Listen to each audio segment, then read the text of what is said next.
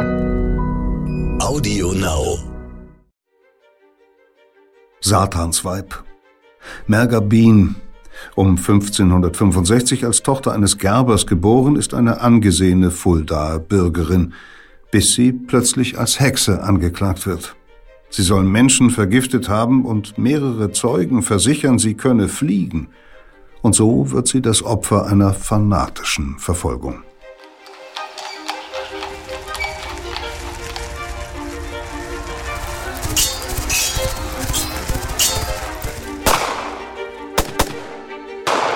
Verbrechende Vergangenheit. Ein Crime-Podcast von Geo Epoche.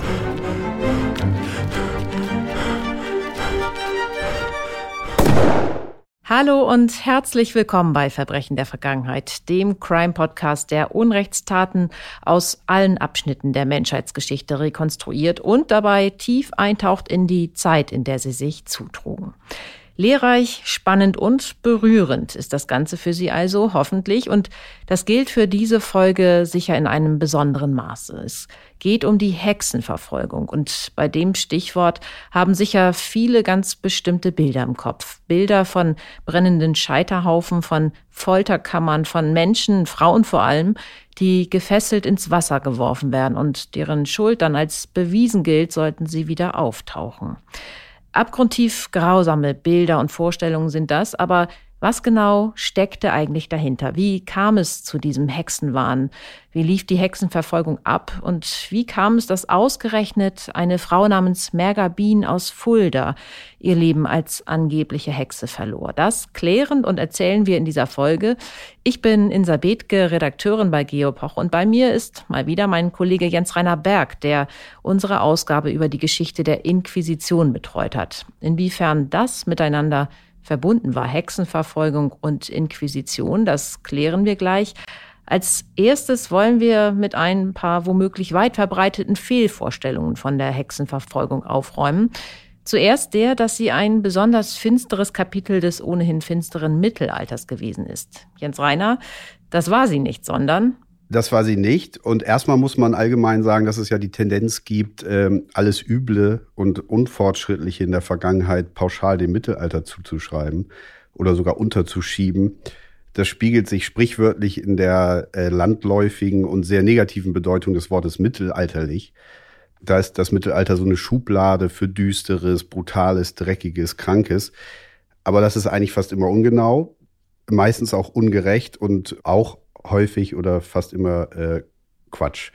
Das Mittelalter ist eine von Historikern definierte Epoche und das sind tausend Jahre europäische Geschichte von 500 bis 1000, in denen sehr viel passiert, in denen es natürlich auch Fortschritt gibt, in denen es Schatten gibt, aber eben auch Licht.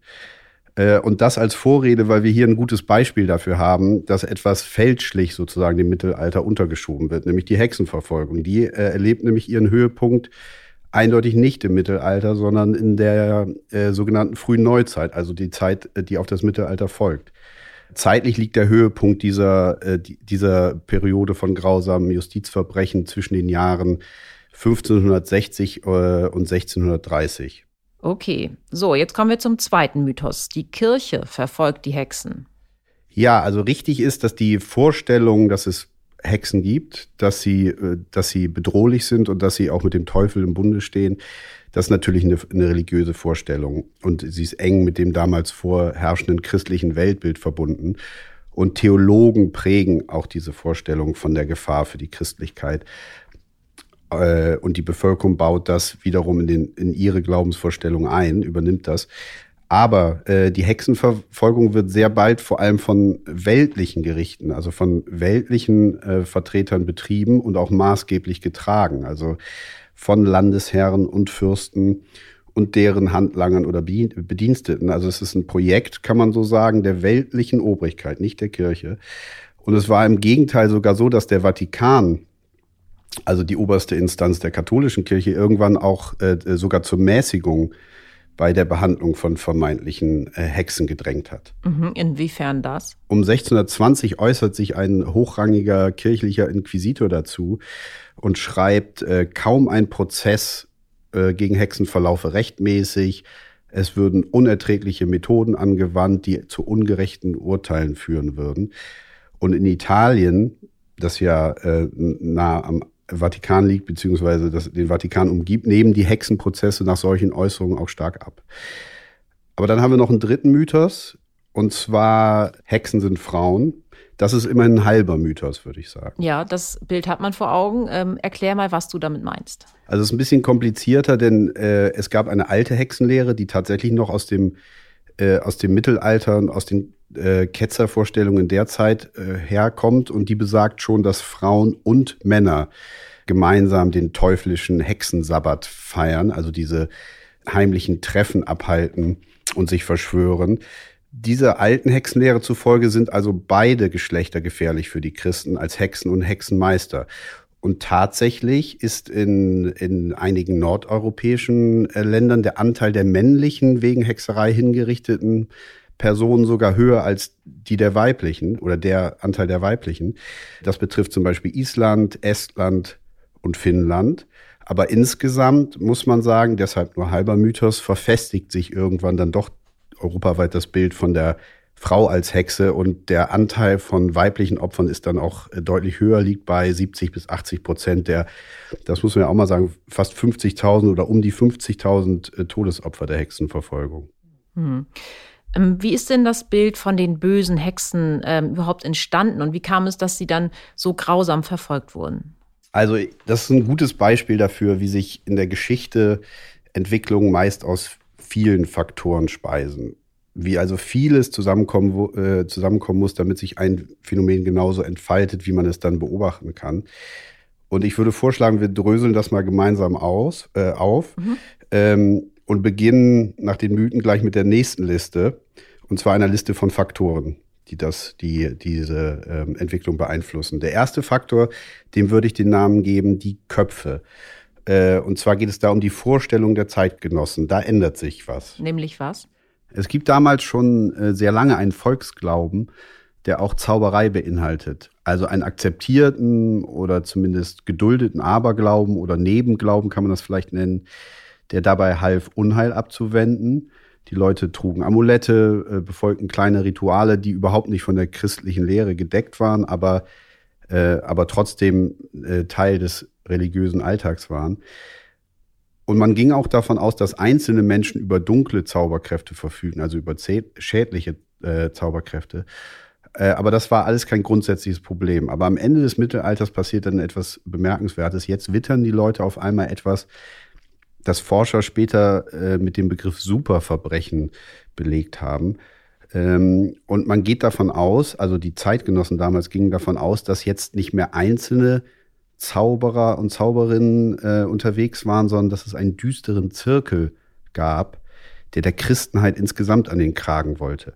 Also eine eingeschworene Gemeinschaft von Zauberkundigen, die von Satan gesteuert die Christenheit zerstören will und die überall im Großen und im Kleinen Böses bewirkt. Das ist ja im Prinzip eine echte Verschwörungstheorie, die da entsteht. Genau, das ist eine Verschwörungstheorie, kann man sagen, und die wird dann noch mit allerhand schillernden, aus heutiger Sicht absurden Details und Anekdoten angereichert.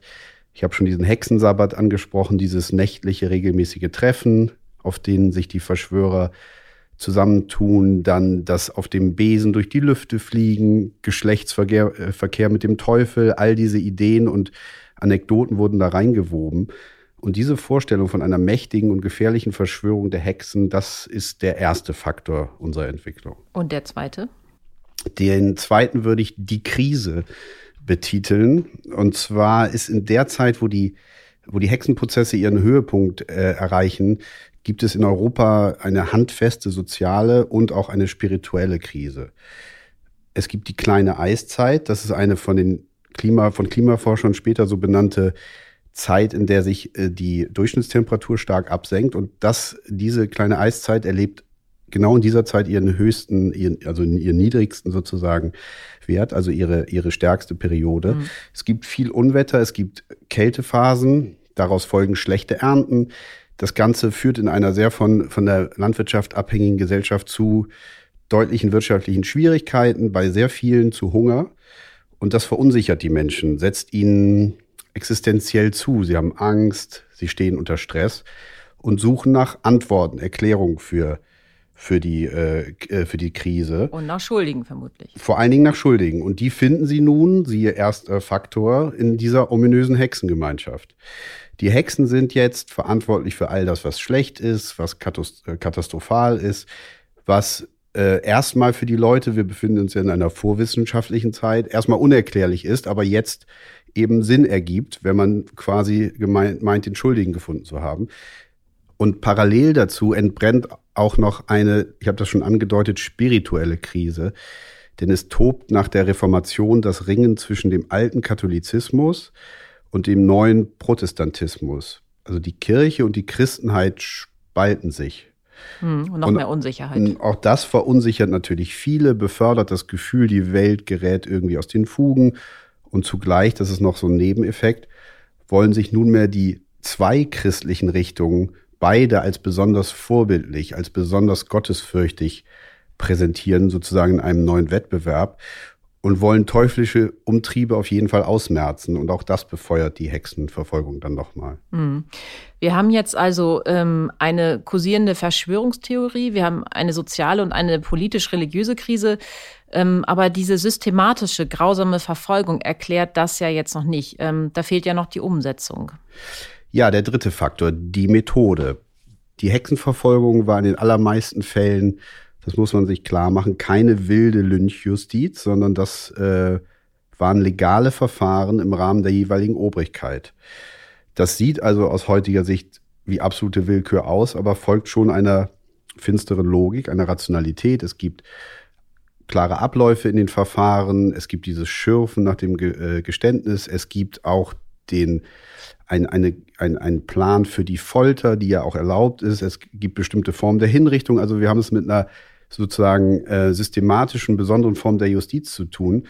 Und für die gab es eben Vorbild, und das waren die Methoden der Inquisition, äh, also der Verfolgung von Glaubensabweichlern innerhalb der katholischen Kirche mhm. im Mittelalter oder seit dem Mittelalter. Und diese Verfahren werden nun von weltlichen Instanzen, wie gesagt, und oft noch deutlich radikaler gegen die Hexen angewandt. Und jedes vermeintliche Geständnis unter Folter im Rahmen dieser Verfahren schien dann wiederum die Richtigkeit der Verschwörungstheorie zu bestätigen. Siehe Faktor 1. Mhm. Die Folter diente ja auch dazu, die äh, Namen weiterer vermeintlicher Hexen zu erfahren. Ähm, überhaupt hat das die Verleumdung anderer ähm, bei der Hexenverfolgung ähm, eine wichtige Rolle gespielt, oder? Ja, und damit sind wir beim vierten Faktor. Den würde ich etwas flapsig unter dem äh, Schlagwort der Mob fassen. Denn wer verfolgt wurde, das hing auch mit Denunziationen, du hast es angedeutet, zusammen, mit Beschuldigungen aus der Bevölkerung von den Mitbürgerinnen und Mitbürgern, äh, die sich entweder von sich aus oder aus Angst oder eben brutal forciert unter der Folter geäußert haben. Und da zeigt sich, dass der Finger aus dieser Masse sehr oft auf die gezeigt wurde, die ohnehin am Rand der äh, Gesellschaft standen oder nicht den Vorstellungen vom Normalen entsprachen. Also Außenseiter waren, irgendwie verschroben waren, unangepasst waren, zum Beispiel Menschen, die heimlich außereheliche Verhältnisse pflegten oder auch äh, gerade arme Mitglieder von Ort und Gemeinden. Ähm, dazu spielten auch manchmal Spannungen anderer Art in der Bevölkerung eine Rolle, sowas Banales wie Nachbarschaftsstreit oder Familienfäden. Die Beschuldigungen konnten dann von, von Missgünstigen oder Konkurrenten aus der Umgebung kommen. Aber was man auch sagen muss, weil alles willkürlich war, konnte es dann am Ende theoretisch auch jeden treffen. Ich habe jetzt noch einen letzten wichtigen Faktor, äh, das Ego. Das Ego, was meinst du damit? Hinter den Prozessen stehen natürlich gerade an verantwortlicher Stelle Einzelpersonen. Und man muss genauer sagen Männer, also Beamte, Richter, Anwälte, Beauftragte von Fürsten und Regierungen. Und das sind natürlich Menschen mit individuellen Motivationen die sich vielleicht durch besonders engagierte Verfolgung von Hexen persönliche Vorteile verschaffen wollten, also ihre Karriere durch besonderen Eifer befördern wollten, sich profilieren wollten, sich auch bereichern wollten. Das wird auch in dem Stück nachher deutlich. Und diese Eigeninteressen, dieser Egoismus ähm, beeinflusst das Verhalten entscheidender Person und kann damit wiederum auch die Entwicklung prägen. Hm, und der Glaube ähm, dieser Einzelperson, dass das alles ja dem Kampf gegen Satan äh, diene, ähm, der war dann nur vorgeschoben? Das würde ich nicht sagen. Man sollte nicht denken, dass der, der religiöse Rahmen des Ganzen, dass das den Leuten nicht auch wichtig war und dass die das alles nur so zynisch instrumentalisiert hätten für das eigene Fortkommen. Die meisten Leute glaubten, würde ich sagen, tatsächlich mit dieser aus, aus der Rückschau so brutalen und tödlichen Willkür auch etwas im, im Sinne der christlichen Welt zu tun. Äh, und einige waren darin dann besonders fanatisch und auch das hatte wahrscheinlich dann wieder mit dem Ego zu tun. Mhm. Diese, ähm, wie man es vielleicht heute sagen kann, Täter waren eben Männer. Lass uns noch mal darüber sprechen, warum es dann auf der Opferseite in Summe vor allem Frauen waren, die verfolgt wurden. Warum war das so? Man kann beobachten, wie sich in der Zeit, als die Idee von der Hexenverschwörung aufkommt, äh, diese mit einer langen Tradition frauenfeindlichen Denkens mischt. Interessant ist, dass vor allem ein Buch da offenbar eine besonders äh, zentrale und unheilvolle Wirkung hat, und zwar der Hexenhammer so heißt das Buch von Heinrich Kramer, erschienen um 1487 und der Verfasser, das ist ein deutscher Dominikanermönch, auch Inquisitor, äh, Fanatiker, der ist besessen von dem Hexenthema. Und in seinem Buch formuliert er erstmals umfassend eine in Anführungsstrichen Theorie und Praxis des Hexenphänomens, ähm, sammelt sehr viele Beispiele und skizziert auch, wie seiner Meinung nach die christliche Gemeinschaft mit diesem Problem seiner Meinung nach umgehen solle. Äh, und das Buch ist ein echtes Machwerk. Also es ist das Werk eines skrupellosen, fanatischen, bösartigen, auch frauenverachtenden Mannes. Ja, aber eines, das offenbar einen Nerv traf. Das traf einen Nerv und war noch dazu sehr erfolgreich. Das wird äh, von Predigern und Pfarrern und Theologen gelesen, die sich darin bestätigt fühlen in, ein, in einer, vielleicht in einer gewissen Ahnung. Das Buch verbreitet sich auch sehr stark, weil in dieser Zeit gerade der Buchdruck aufkommt. Und diese Prediger geben die Inhalte dann in den Gemeinden weiter an die Bevölkerung. Und Kramer lässt sich in seinem Buch seitenlang darüber aus, äh, dass die Frau besonders anfällig sei für die Verführungskünste des Teufels. Das ist auch eines seiner großen Themen. Frauen seien von Natur aus boshaft und streitsüchtig, rachsüchtig, leichtgläubig ihren körperlichen Begierden ausgeliefert. Da findet sich eine üble Parade von historisch gewachsenen Klischees. Und das befördert das Bild von der weiblichen Hexe in den folgenden Jahren und Jahrzehnten massiv. Mhm. Wieso konnten denn diese Klischees so wirken?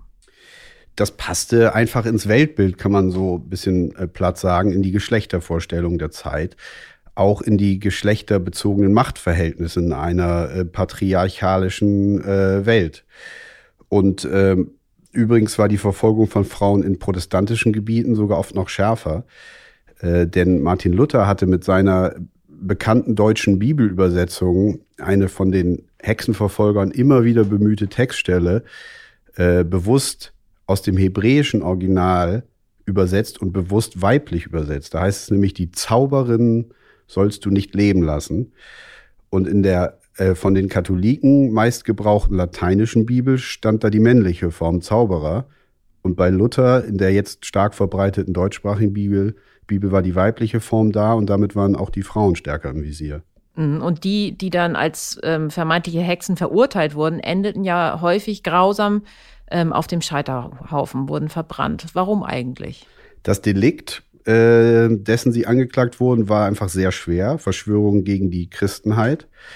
Und deshalb wählte man auch eine besonders schwere und qualvolle Strafe, nämlich das Verbrennen bei lebendigem Leibe. Das kannte man auch schon aus der Ketzerverfolgung. Also auch da wieder eine Übernahme dieses Inquisitionsvorbildes.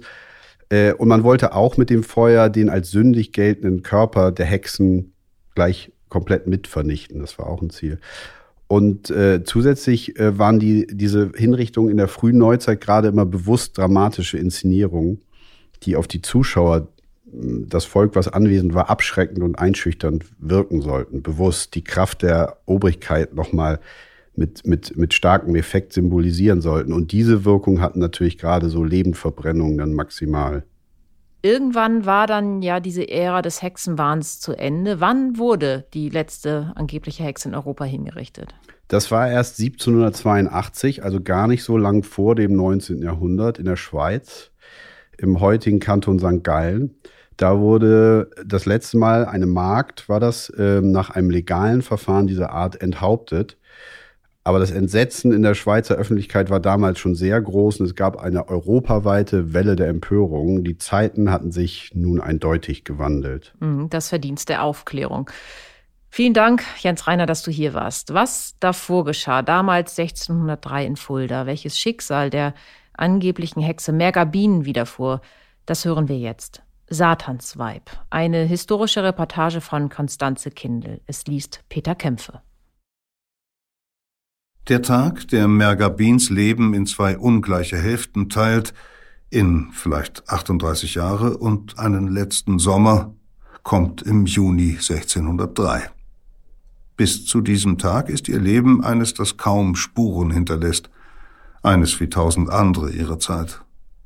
Bis zu diesem Tag ist Mergabin eine Frau wie viele, nicht arm, nicht reich, vielleicht ein wenig besser gestellt als die meisten.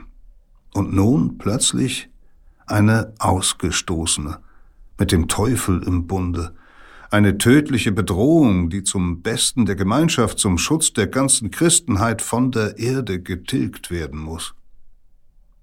An diesem 19. Juni 1603 lässt der Fuldaer Hexenrichter Balthasar Nuss die Ehefrau des ehrbaren Bürgers Blasius Bien verhaften, um sie als Hexe anzuklagen.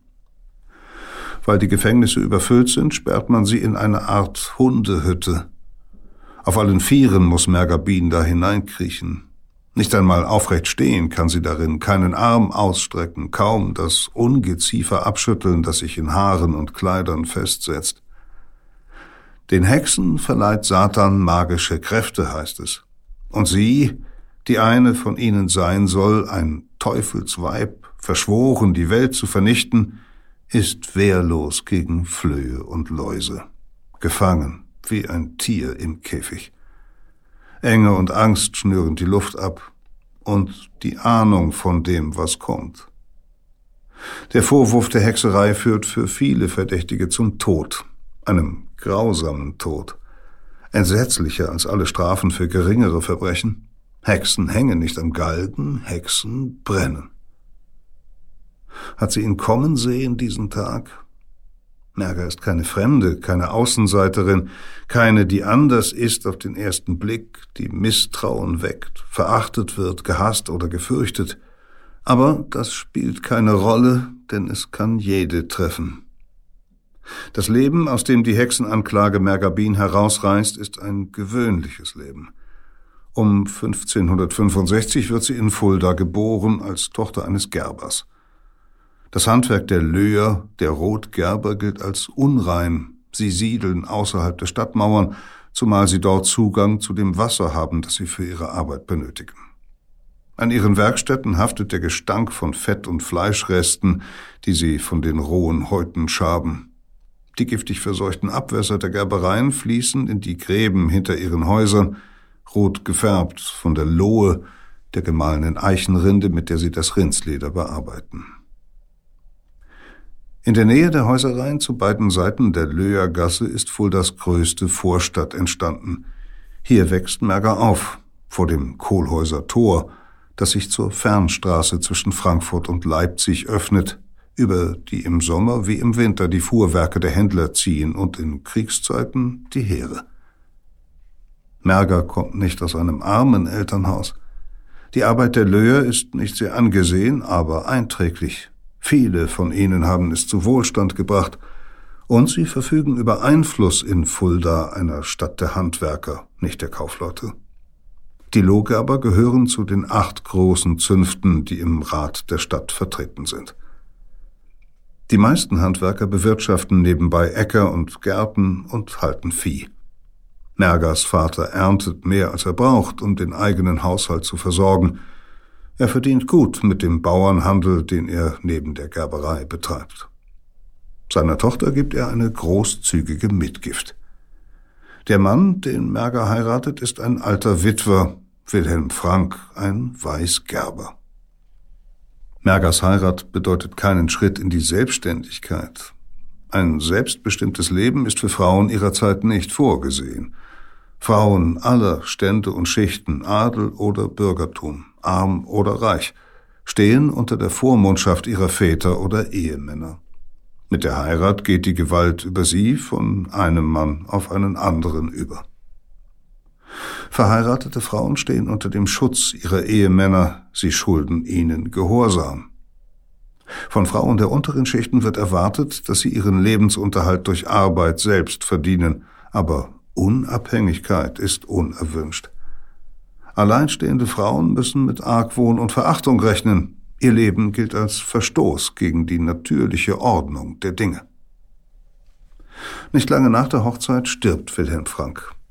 Mergabin hinterlässt er etwas mehr als 50 Gulden, in etwa so viel, wie der Fuldaer Stadtschreiber in einem Jahr verdient. Wahrscheinlich erbt sie auch die Weißgerberei und führt sie mit einem jungen Gesellen weiter. Bald darauf heiratet sie erneut den Krämer Christoph Ort. Mit ihm bekommt Merger zwei Kinder, doch wenig später ist sie wieder allein. Kurz nacheinander hat sie Mann und Kinder verloren an eine namenlose Krankheit. In kaum fünf Jahren zweimal verwitwet, zwei Kinder geboren und begraben, ein schweres Schicksal. Aber kein Seltenes in einer Zeit, in der die Menschen daran gewöhnt sind, dass der Tod plötzlich kommt und unergründlich, und daran auf Gottes Willen und Trost zu vertrauen. Viele Kinder sterben noch vor ihrem ersten Geburtstag, in reichen Familien fast genauso häufig wie in armen. Kaum die Hälfte lebt bis ins Erwachsenenalter. Manche Frauen bringen über die Jahre insgesamt 20 Kinder zur Welt, aber in den wenigsten Familien werden mehr als drei oder vier Kinder groß. Und jede vierte, fünfte neu geschlossene Ehe ist eine Wiederverheiratung von Verwitweten. Um 1587 heiratet Merger ein drittes Mal. In den Jahren darauf folgt sie ihrem Ehemann von Ort zu Ort. Blasius Bien tritt 1591 in Michels-Rombach 15 Kilometer nördlich von Fulda, den Dienst als Schultheiß an, zuständig etwa für das Eintreiben von Abgaben für die Obrigkeit. Wenig später arbeitet er im gleichen Amt in der Nachbargemeinde Hünfeld und im Jahr 1595 wird er von den Herren von Schlitz, den lokalen Adeligen, zum Samtschultheiß befördert. Er ist jetzt für ein größeres Gebiet zuständig und beaufsichtigt Untergebene. Weshalb er schließlich den Dienst quittiert, ist unbekannt, vielleicht im Streit um eine Rechnung. Und womöglich macht er sich damit einflussreiche Feinde. Johann Eustachius von Schlitz ist einer der mächtigsten Männer im Fürstentum, zu dem Fulda gehört. Später wird er zu den vielen Zeugen zählen, die Merger der Hexerei beschuldigen. Das Ehepaar Bien zieht zurück nach Fulda, in eine der engen Gassen im Schatten der Burg. Von der dunklen Festung aus gebietet der Landesherr, der Fürstabt, über sein Territorium das Hochstift Fulda, das aus Stadt und Umland besteht.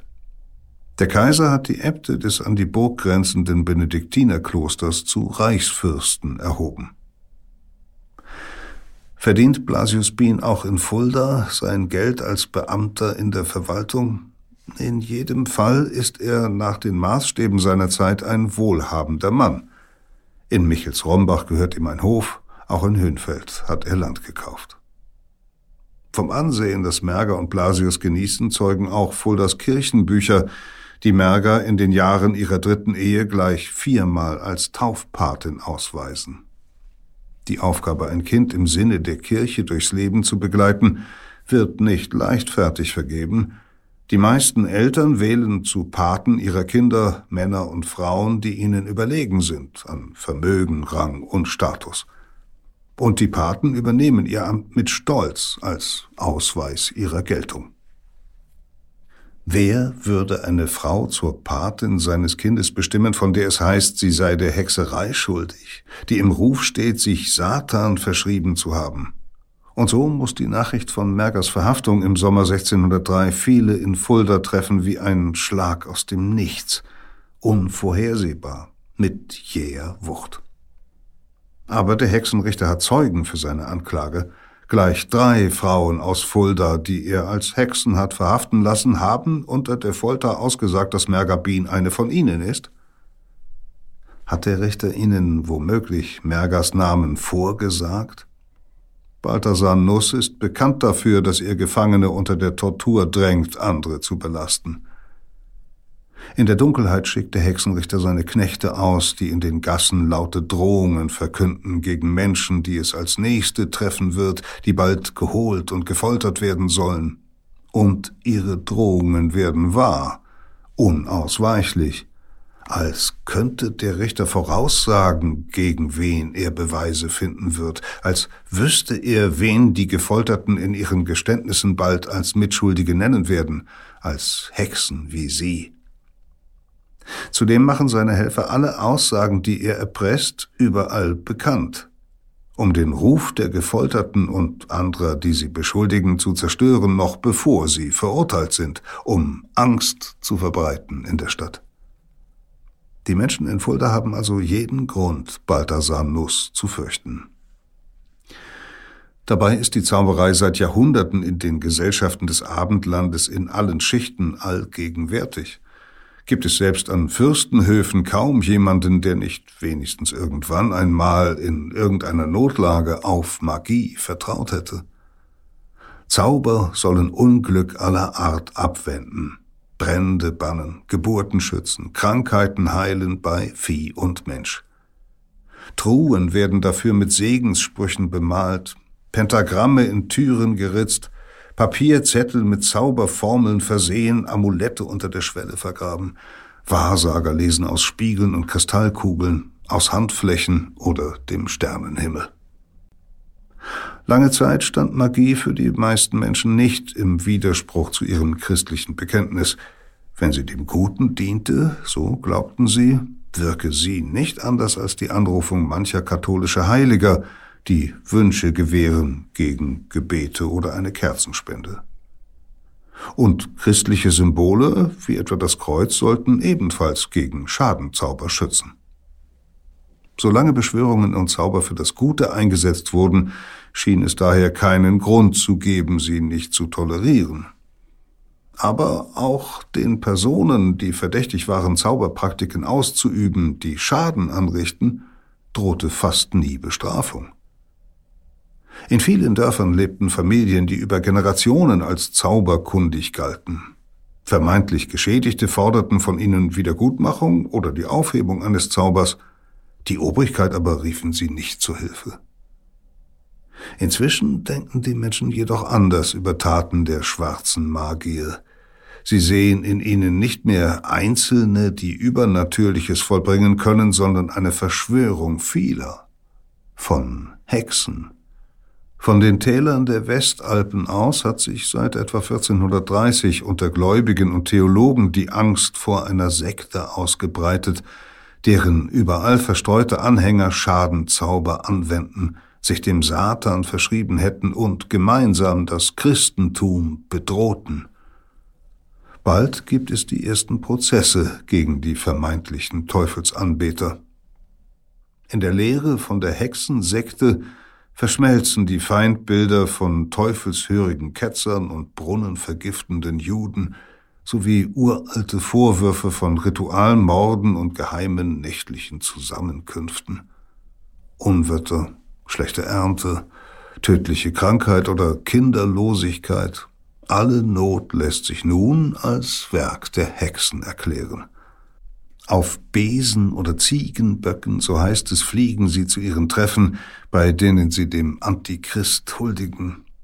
Die Zusammenkünfte gipfeln in Banketten, bei denen Kinder verschlungen werden und enden mit Orgien. Anfangs trifft die Hexenverfolgung Männer ebenso wie Frauen, bis sich um 1490 ein Traktat des deutschen Inquisitors Heinrich Kramer verbreitet, der Hexenhammer, eine Abhandlung über die Hexenlehre. Kramer, päpstlicher Beauftragter für die Hexenverfolgung in zahlreichen süddeutschen Bistümern, beruft sich auf verschiedene Autoren des Mittelalters und erklärt Frauen für anfälliger für die Versuchungen des Teufels, denn sie seien von Natur aus schwächer, leichter zu beeinflussen, aufsässig auch und darauf bedacht, Männern zu schaden. Der Hexenhammer ist ein Buch mit fataler Wirkung. In der Zeit nach seinem Erscheinen werden in Mitteleuropa insbesondere Frauen als Hexen hingerichtet. Für die Prozesse sieht Kramer allerdings weniger kirchliche Tribunale als weltliche Gerichte für zuständig an.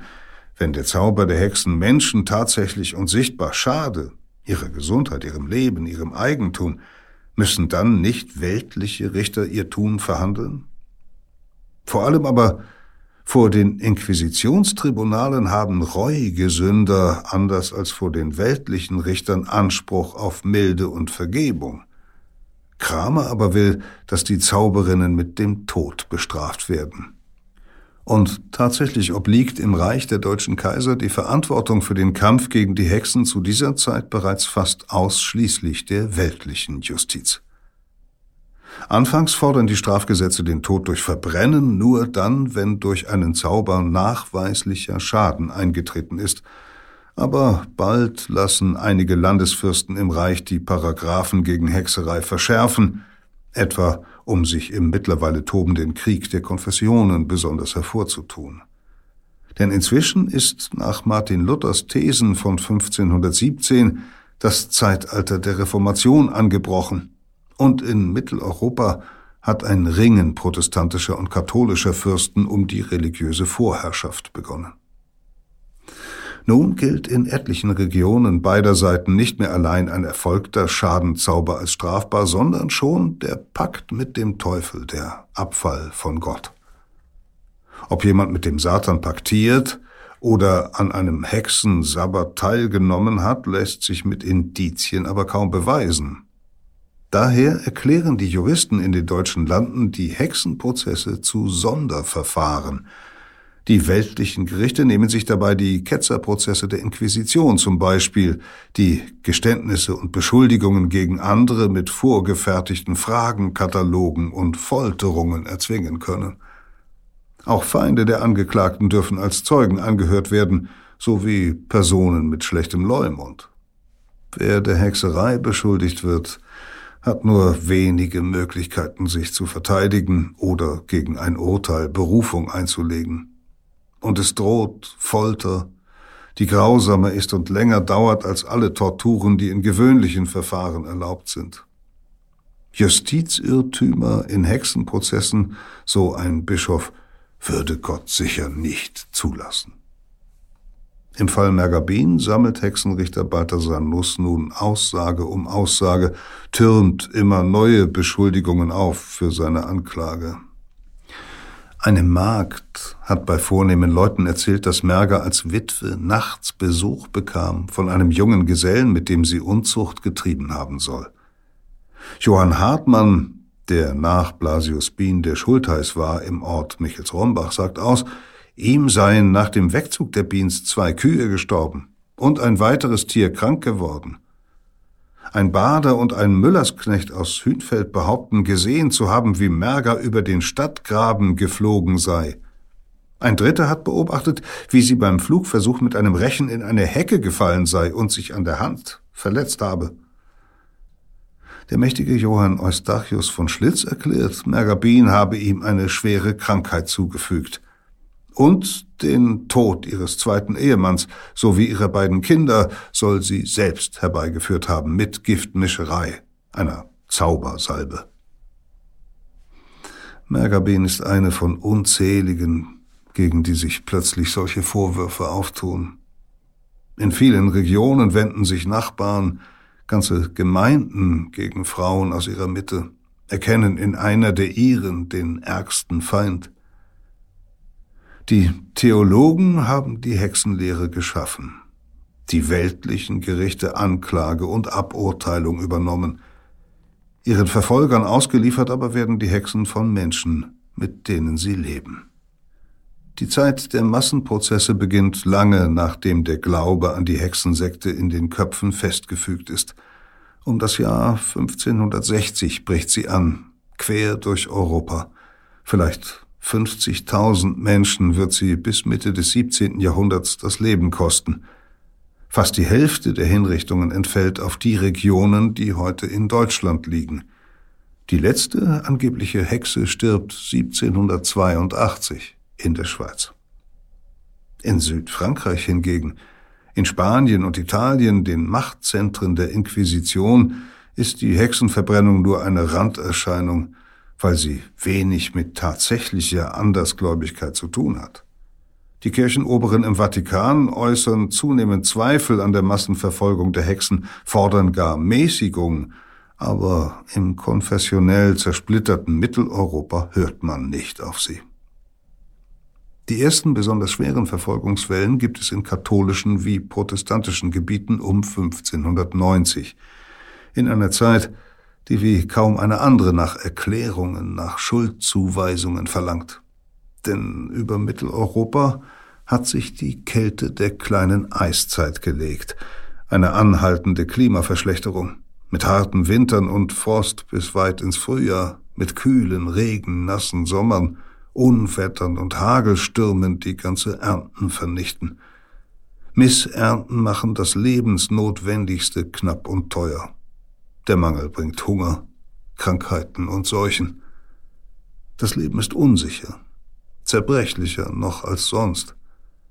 Und die Menschen sind anfällig für die Art von existenzieller Angst, die auf Abwehr bedacht ist, die nach Sündenböcken sucht. Am schwersten trifft der Wetterwandel im deutschsprachigen Raum die Weinregionen im Südwesten, da die Reben sehr witterungsanfällig sind. Hier wütet die Hexenverfolgung am schlimmsten. In jedem Unglück, das sie befällt, sehen die Menschen nun Schaden, Zauber, in Fehlgeburten, Viehsterben, dem Verlust von Hab und Gut. In vielen Gegenden wählen Dörfer Hexenausschüsse, die belastende Beweise gegen Verdächtige sammeln sollen.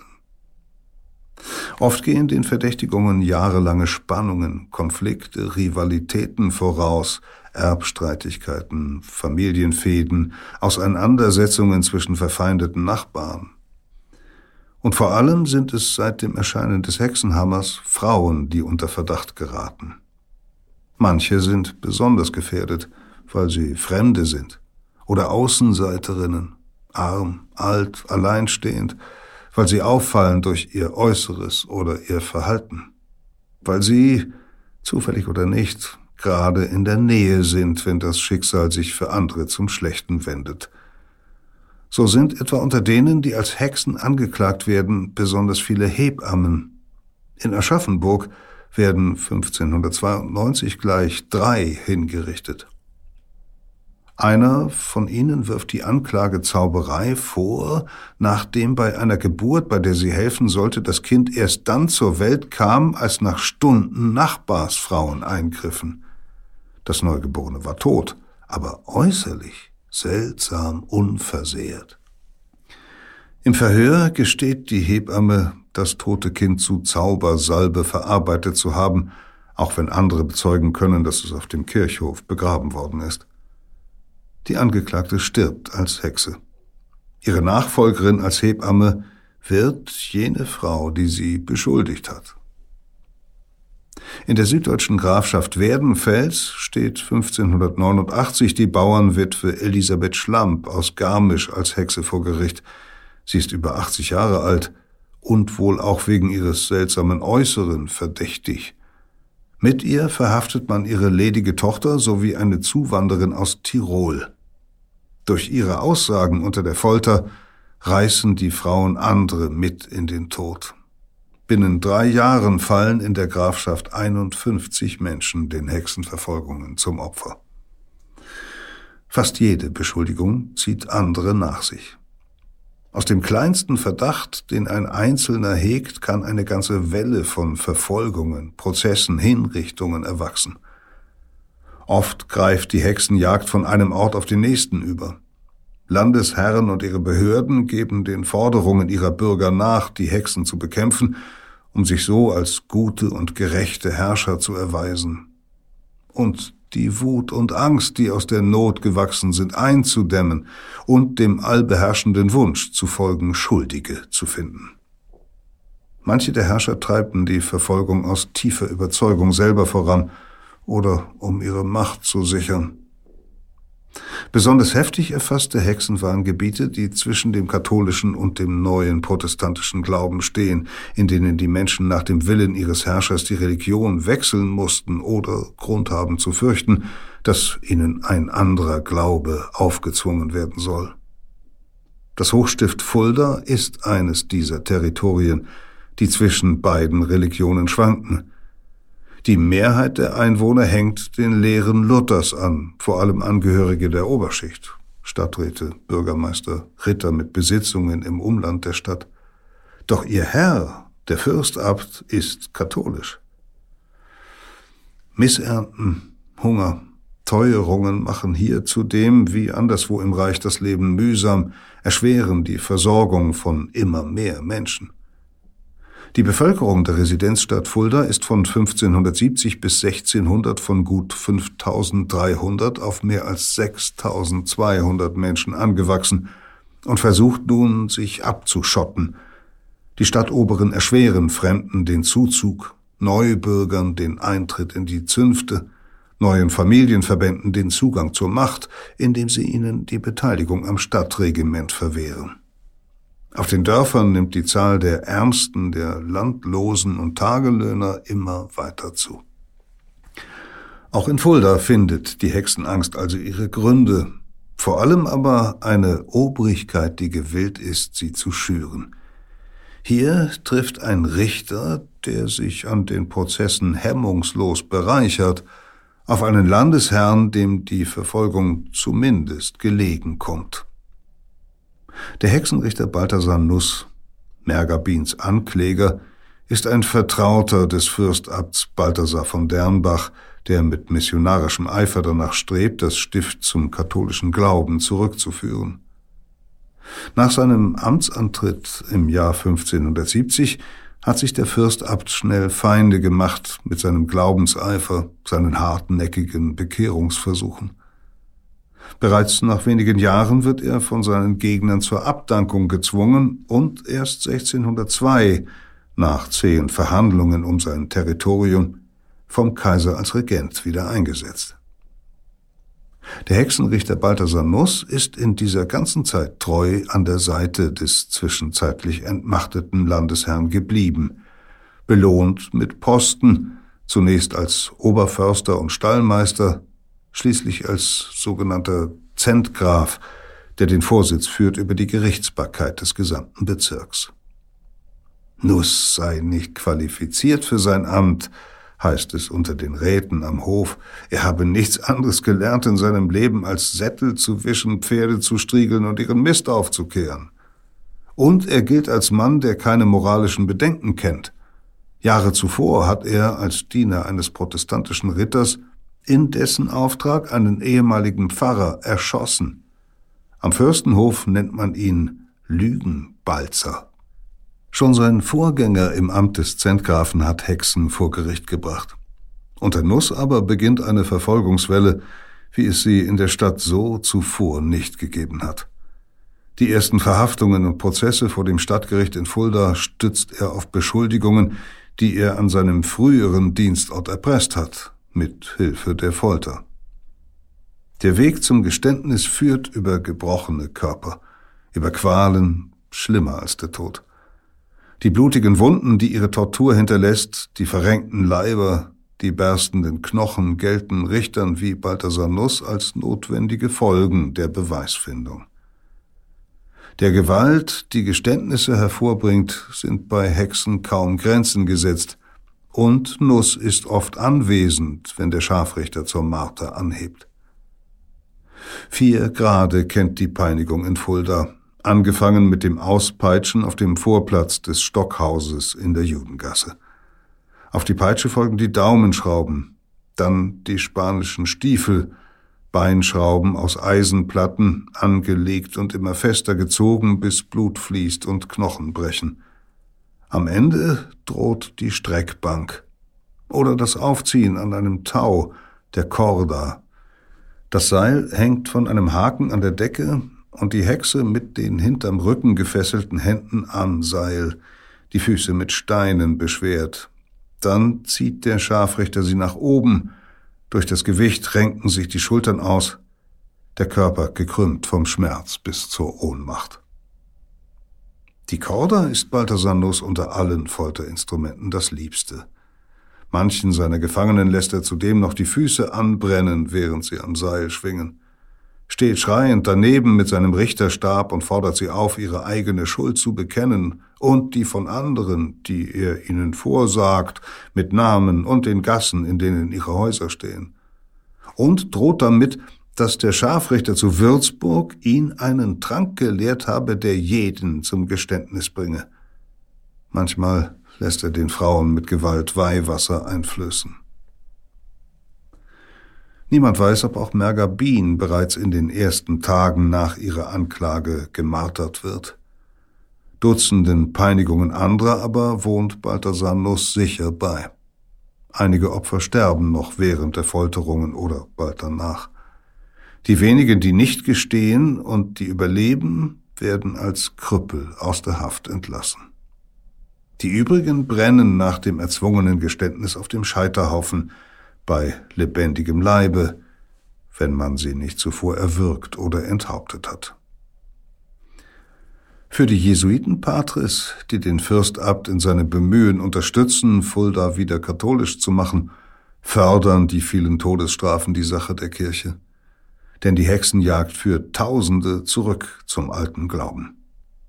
Nach den Hinrichtungen treibt Balthasar Nuss bei den Familien der vermeintlichen Hexen die Gebühren ein für die Vorladung der Schöffen, Beisitzer und Zeugen, für die Verpflegung von Richter, Schreiber, Henker und Handlanger, Wein und Bier, die er vorgeblich für die Verköstigung seiner Helfer bestellt und berechnet, liefern die Wirte bisweilen gleich direkt ins Haus des Hexenrichters statt ins Gericht. Oft lässt Nuss die Angehörigen das Doppelte der tatsächlichen Kosten zahlen.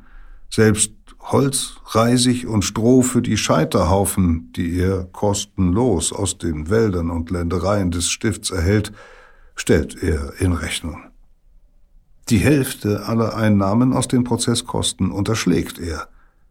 Manche der beschuldigten Frauen entlässt er gegen Bestechungsgelder aus der Haft oder er verzichtet gleich auf ihre Verfolgung. Was aber bleibt von einem Leben, dem erst einmal der Verdacht der Zauberei anhaftet? Geld kann die Freiheit wiederbringen, jedoch keinen Vorwurf aus der Welt schaffen. Muss nicht? Wer einmal als Hexe galt, für immer mit dem Misstrauen seiner Nachbarn leben? Vielleicht kann Blasius Bean sich damit nicht zufrieden geben. Er versucht nicht, seine Ehefrau freizukaufen. Er will ihr Gerechtigkeit verschaffen. Der Anwalt, den er beauftragt, legt Widerspruch gegen die Inhaftierung ein beim Reichskammergericht in Speyer. Zumindest das ist trotz der begrenzten Rechte der Angeklagten möglich. Tadellos seien der Ruf und der Lebenswandel seiner Mandantin – einer Frau, die gottesfürchtig großgezogen worden und von Jugend an tugendsam gewesen sei. Eine fromme Kirchgängerin, die Freundschaften ausnahmslos mit ehrlichen und achtbaren Leuten pflege, so argumentiert der Anwalt. Die Teufelsweiber dagegen, die sie wohl unter der Folter beschuldigt haben, getrieben vom Neid auf Mergers Vermögen und ihr deshalb Spinnefeind. Ihre Aussagen voller Widersprüche. Mal wollen sie Mergabin beim Hexentanz in einem Garten bei der Wiesenmühle gesehen haben, dann in einem Kleegarten, dann auf dem Rasen vor dem Neuenberg zu Zeiten, als sie nicht in Fulda, sondern in Michels-Rombach gelebt hat. Der Hexenrichter habe gegen geltendes Recht verstoßen, weil er Merger keine Möglichkeit zur Verteidigung gegeben habe. Keinen der vielen Zeugen angehört, die für sie sprechen könnten – Stattdessen sollen Schöffen und Beisitzer in Fulda durch die Gassen gegangen sein, um andere zu finden, die Anschuldigungen gegen sie vorbringen. Weder Merger noch ihr Ehemann wissen, was genau man ihr vorwirft. Ihr Anwalt darf sie weder besuchen, noch die Protokolle der Aussagen einsehen, auf denen die Beschuldigungen gründen. Nichtig sei die Ansage. Nichtig sei die Anzeige, wenn Ort und Zeit des Verbrechens nicht genau benannt werden könnten so der Anwalt. Die Zeugen unglaubwürdig, die Beweise nicht eindeutig, die Verdächtigungen erlogen. Das Gericht habe kein Recht, seine Mandantin weiter gefangen zu halten, viel weniger noch sie zu foltern. Er bittet dringend, Mergabin in Ehren und mit gutem Leumund unverzüglich aus der Haft zu entlassen. Am 27. Juli 1603, fünf Wochen nach Mergers Verhaftung, erlässt das Reichskammergericht ein Urteil, das in Fulda bei Gericht vor allen Schöffen und Beisitzern verlesen wird. Die Angeklagte ist unverzüglich in ein anderes Gefängnis mit besseren Haftbedingungen zu verlegen und soll für ihre Verteidigung Kontakt zu Freunden und Anwälten aufnehmen dürfen. Dem Stadtgericht wird untersagt, Mergabin zu foltern, ohne dass erhebliche und zulässige Beweise gegen sie vorliegen vor allem weil sie vermutlich schwanger sei. Möglicherweise hat die Angeklagte diese besonderen Umstände bei ihrer Festnahme nur behauptet, weil sie sich Milde erhoffte. Sollte sich ihre Unschuld herausstellen, sei sie unverzüglich freizulassen. Halte sich das Fuldaer Gericht nicht an die Auflagen, sei eine Strafe von umgerechnet 2300 Gramm purem Gold fällig. Vielleicht kommt Merger nach dieser Anordnung tatsächlich für einige Tage frei. Blasius Bien will mit einer Nichtigkeitsklage das Verfahren gegen seine Frau endgültig aufheben lassen. Vielleicht setzt er zu viel Vertrauen in die Macht des Reichskammergerichts. Vielleicht unterschätzt er seinen Gegner. Denn der Hexenrichter lässt seinen Vertreter in Speyer alle Anschuldigungen auflisten und gleichzeitig versichern, man wolle die Angeklagte weder der Folter unterziehen noch verurteilen. Einen einzigen Tag nur habe sie im Hundestall verbringen müssen, fügt Nuss hinzu, weil die Gefängnisse überfüllt gewesen seien. Dann habe man ihr eine eigene Kammer zugewiesen, um die andere Inhaftierte sie beneidet hätten. Und wann immer es Fleisch gegeben habe, sei ihr zweimal täglich Gebratenes gebracht worden – sowie frisches Leinen, um sie vor Ungeziefer zu schützen. Jederzeit hätten Ehemann und Anwalt sie besuchen können. Gegenüber Blasius Bien behauptet der Hexenrichter, Merger habe die Vorwürfe längst bereitwillig gestanden. Und für den Fall, dass er sich weiterhin einmische, bekomme er es mit dem Fürst abzutun, dem Landesherrn. Diese unverhohlene Drohung verfehlt ihre Wirkung nicht. Blasius Bien gibt auf. Schon am 4. August wird Merger erneut verhört, diesmal in ihrem eigenen Haus neben der Zunftherberge der Seiler, dem Gasthaus zum Güldenen Stern. Selbst ihre Schwangerschaft, aus Verzweiflung vorgetäuscht oder nicht, wird gegen sie ausgelegt. In 14 Jahren Ehe hat sie kein Kind zur Welt gebracht. Vielleicht trägt sie nun einen Teufelsbalg? Den Antichrist selbst im Leib? Balthasar Nuss lässt sie jetzt auf jeden Fall foltern. Der Schmerz frisst sich durch den Körper, verdrängt allen Willen, alle Vernunft. Am Ende ist es ganz einfach, sich gegen den Schmerz zu entscheiden, ganz selbstverständlich zu gestehen. Wenige Worte nur und es ist vorbei. Ach Gott, so will ich es getan haben, sagt Mergabin. Und sie gibt andere Preis, die Hexen seien wie sie. In ihren letzten Tagen vor Gericht erklärt sie, ihr Geständnis sei falsch, ebenso die Beschuldigungen und Namen nur unter den Qualen der Folter genannt. Als man sie fragt, weshalb sie ihre Aussagen nicht offiziell zurücknehme, antwortet sie rätselhaft, was man an diesem Ort einmal bekannt habe, dürfe man nicht widerrufen. Vielleicht ist diese Entscheidung die einzige, die ihr bleibt. Die Wahl, das alles zu beenden, indem sie das Urteil hinnimmt. Nach 14 Wochen Haft entlässt der Hexenrichter Mergabin in den Tod. Im Herbst 1603 stirbt sie auf dem Scheiterhaufen, eine von 60 Frauen, die in diesem Jahr in Fulda brennen. Wochen zuvor sind auch Mergers Mutter und Tante als verurteilte Hexen ins Feuer gegangen. Jesuitenpatres begleiten die Hexen auf dem Weg zum Hinrichtungsplatz vor der Stadt. Tausend stolpernde Schritte, allen Blicken preisgegeben, in denen Abscheu liegt, Furcht und Ekel und manchmal Mitleid. Als abstoßende Gestalten führt man sie den Zuschauern vor, verdreckt und übel riechend von Tagen und Wochen der Haft. Die Gesichter verzerrt, die Körper gezeichnet, die Kleider starr vom Schmutz der Kerker. Todgeweihte, von denen am Ende, wenn das Feuer verlischt, nicht mehr als Aschestaub und Knochensplitter bleiben, die man ins Wasser wirft wie Unrat. Am 22. März 1604 begleicht Blasius Bien die Rechnung, in der Balthasar Nuss die Kosten für die wochenlange Haft und den Prozess verzeichnet hat. Mit dem Entgelt für den Scharfrichter, der sie gefoltert hat, und der Gebühr für Reisig und Stroh für ihren Scheiterhaufen zahlt Blasius für die Qual und die Hinrichtung seiner Frau 91 und einen halben Gulden und fünf Batzen. Für diese Summe hätte er fünf Pferde kaufen können oder 45 Schweine. Zwischen 1603 und 1606 lässt Balthasar Nuss in Fulda rund 250 Menschen als Hexen hinrichten – Erst der Tod des Fürstabts macht seinem Treiben ein Ende. Kaum einen Monat regiert der neue Landesherr, als Dutzende Bürger eine Klageschrift gegen den Zentgrafen einreichen.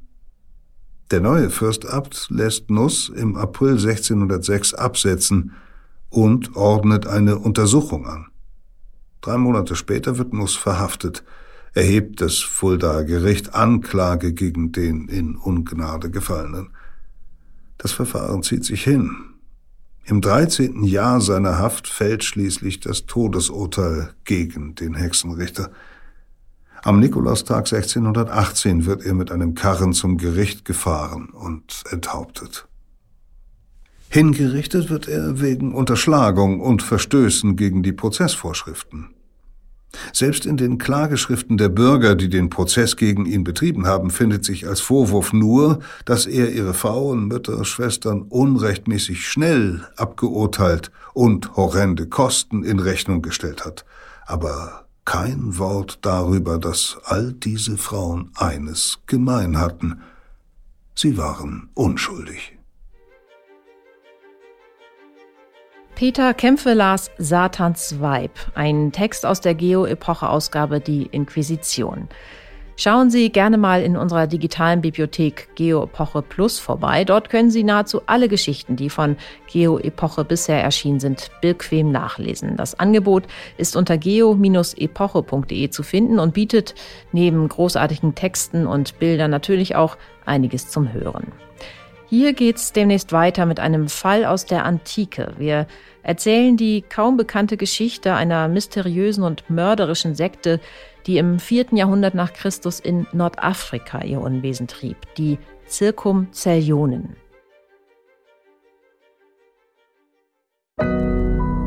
Audio Now.